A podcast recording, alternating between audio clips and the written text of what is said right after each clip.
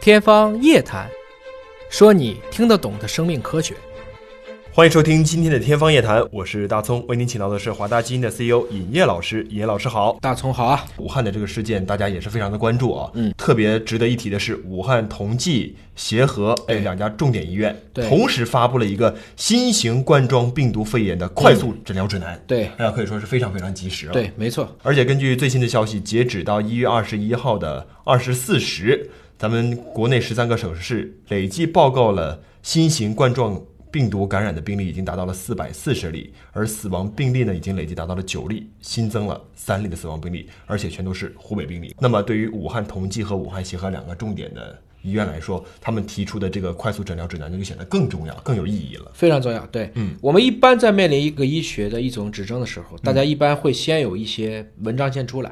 然后会有一些专家的共识。真正能到指南了，在一个一般的疾病上，这种可能要推很久，甚至要推到几年。哦，这次一共就这么才几周的时间，对，但是病人快速的累积，所以整个武汉的同济加协和，你理解成这就是北京的协和加三零幺，是武汉两哦个综合能力最强的三甲医院。这个时候给出一个指南，实际上对于没有见到这么多病患的其他省份乃至国家的遇到同样的这种疑似或者要确诊的病人，包括后续的诊，特别是疗疗嗯怎么治疗，其实是有非常重要的意义的。在这儿呢，同济医院的专家组呢就提出了很多他们的这个非常独到的一些观点。嗯，比如说第一个，他提到了新型冠状病毒的一个病原学特点，这个病原学特点指的是什么呢？就是这个病毒哪来的？他们现在觉得这个冠状病毒的自然宿主可能还是蝙蝠，又是蝙蝠啊。同时，他强调了氯乙定不能有效的灭活病毒，啊他也给出了有哪一些是能够杀灭病毒的，比如说他对热敏感。五十六度半小时用乙醚百分之七十五的医用酒精，就是乙醇，嗯包括像次氯酸钠这种含氯的消毒剂、光氧乙酸、氯仿等脂溶性的溶剂，都可以有效的灭活病毒。哎，这个跟当年的这个 SARS 病毒是有共几性乎一的。致的，就是 SARS 病毒，主要是根据 SARS，包括我们说的中东呼吸道综合症的 MERS 推过来的。那么这个病毒一旦感染了人体以后啊，那人体的这个反应首先是以发热为主要的表对，现。首先是发热啊，啊，所以现在大家在这个高铁啊、飞机啊，在登机的时候、上车的时候，都会首先测体温。对，现在判断来讲，这个潜伏期平均在七天左右，短的两三天，长的十到十二天。有医务人员感染，也有社区传播啊。目前判断是呼吸道传播为主，病毒依嗯然存在着进一步变异的可能，疫情存在着进一步扩散的风险。但是第一个指征就是体温会迅速升高，因为这是个免疫反应。而且呢，在这个发热患者里面，其实如果简单的、单纯的发热，那可能他不一定是感染了这个问题啊。但如果他有哪些合并症，就需要去做一进一步的确诊了呢？对，这个首先一条就是在于你要理解要接触过疫区，这个要高度怀疑，哎是不是去过疫区或者有疫区回来的人有一个密切的接触。嗯，发病前两周有武汉的居住史或者是旅行史，或者是两周之内接触过在武汉的有发热或伴有呼吸道症状的患者，或者有聚集性发病，同时它有肺炎的影像学特征。早期白细胞的总数正常或降低，或淋巴技术减少，我们就可以先把它划为疑似了。哎，我们可以参考的是香港病例，他用不同的态度。那如果他被这个认定为疑似病例了，他最终如果要达到确诊的级别，他嗯对到底应该经过什么样的流程？这个我如果是呼吸道病毒，我肯定就不是抽血，我第一个是要看它的呼吸道的这些分泌物，包括痰液，包括咽拭子，就是拿一个棉签儿在咽喉上擦一下，还有下呼吸道的分泌物，甚至肺泡灌血等等，要做一个我们叫荧光实时的一个定量 PCR。我们多次讲过 PCR，对，但因为它是 RNA 病毒，所以叫 rt-PCR，它需要逆转录，把它逆转录成 DNA，然后再检测。如果用这样的试剂盒发现你用这种新冠状病毒的诊断试剂判断你为核酸阳性，就可以确诊。所以咱们华大提供的这个试剂盒其实也是提供了这样的一个检测流程。没错啊，现在其实已经在全国各地都已经派驻使用了。那如果这个人被判定为疑似病例了，那他应该接下来采用什么样的措施呢？我们一般认为最传染病所有的方式就是隔离，当然这个隔离有两种，第一个轻度的，比如说可能还好，嗯，啊可以先观察一下。我们也说过了，十四天基本就可以解除观察了。嗯，那么如果是轻症的话，就门诊隔离或者居家隔离都可以。啊，就是在家里自己但是回家观察的就要一直要随访，有问题就要立即回来，回到医院去集中治疗。如果是重症病例，必须住院。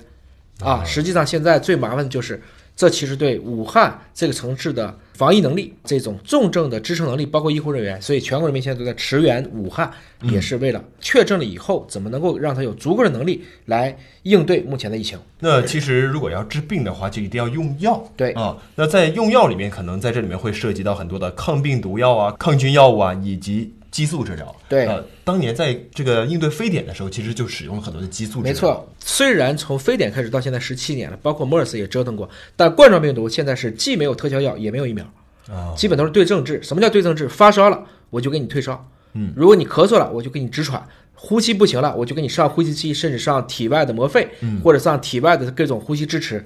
主要是要对症和支持为主的，避免上来就给你联合抗菌药物就上了。啊，啊，比如说广谱抗生素这些打上去，其实要鉴别你到底有没有合并感染。还有糖皮质激素一定要慎用，因为 SARS 给我们的一个惨痛的教训就是，因为糖皮质激素能够迅速的退烧，嗯，所以当年 SARS 因为这个免疫性特别强，相当于大家为了退烧用了大剂量的糖皮质激素，造成大家都股骨头坏死。所以你看当时有多少我们的呼吸科这些医生，包括主任，嗯，最后领奖的时候推着轮椅上来的，因为用糖皮质激素让他们的股骨头都坏死，他们站不起来了。所以其实 SARS 上是以牺牲了几百条我们的白衣天使的性命才换来。大家无论如何也要感谢这些真正在一线的救死扶伤的白衣天使们。我们现在有这个治愈的病患者了。那治愈的病患者出来以后，他就没事儿了吗？他需不需要再持续的再关注一下呢？迄今为止还没有说一个人可以重复感染，或者说他可能因为恢复之后，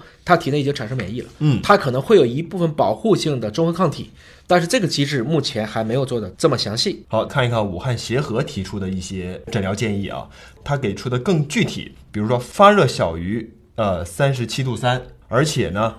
仅有畏寒表现啊，咽痛咳嗽，但是没有呼吸困难的，对其实也就属于一个要关注的领域了。对，这个呢是主要是给下来的家庭和社区医生一个可循的章法。嗯，这种情况下呢，其实最好居家隔离比较好。他的恐惧情绪呢，需要去安抚。换言之呢，他这个时候还特别给了一些说可以口服阿奇霉素或者阿莫西林，实际上这是类似于一个安慰剂。你如果真的就是上呼吸道感染了，我用广谱性的大环内酯类抗生素或贝塔内酰胺的抗生素也能起到效果，这就可以避免很多不必要的就诊。另外一个情况是发热大于三十七度三了嗯啊，有咽痛咳嗽，但是也没有呼吸困难，但是也不能掉以轻心。对哎那他在是前期的这个呼吸困难并不是一个可以辩证它的一个指征。因为不同的医院现在会给出不同的一个方案，大家都可以对应的去识别一下。那么在诊断的过程当中呢，其实他们也提出了一个呃肺部的 CT 扫描。对，这个肺部 CT 扫描是怎么样来提供一个有效的鉴定方法呢？他讲的是，因为能够提供这个电子病历或胸 CT 片子的医院机构是很多的，嗯，但实际上呢，因为不同的病毒感染肺部的 CT，就像我们看不同的指纹是一样的，哦，它每个病毒感染出来的，有一些是散发的，有一些像菊花，有一些是像梅花，不一样。就经验的大夫一下就看出来了。他说的是，你可以到一个基层医院去有个 CT 片儿，然后把这个 CT 片儿在月光灯用手机拍起来，把六到八个视野拍一张图，然后微信直接扔给专家群，让当值专家会诊，然后来判断这个意思。特别强调，手机可能是传播源，所以这个手机要专机专用，而且不能用私人手机。哦啊，要高像素的这个手机拍出来以后再过去供专家来巡查。其实它是把这种互联网或者说远程诊疗的方式给加进去了。那么，如果通过 CT 排除了一个所谓的病毒性肺炎或者是其他肺炎了以后，啊，他们也其实也给出了一些其他的治疗方法啊，比如说可以加阿莫西林口服啊，体温降下来以后啊，居家隔离啊什么的。对它这个后面这几章都是写后来具体怎么治的。嗯，整体来讲呢，两边都提到了可以用奥司他韦，奥司他韦其实如果进口的，我们说的就是达菲。达菲啊，用达菲其实可以预防甲流和乙流，它这里经验用药，所以可以用，但整体来讲还是要去对症治疗。不管怎么讲呢，这个协和和同济在这个时间点上，第一时间内总结经验，给嗯出大家更好的指南，啊，这种反应速度呃应该是点赞。那么，我们也希望白衣天使们在给大家提出了很多的建议，进行了一线的诊疗了以后，同时也要注意保护好自己的生命安全。本期节目就到这儿了，感谢您的收听，我们下期再会。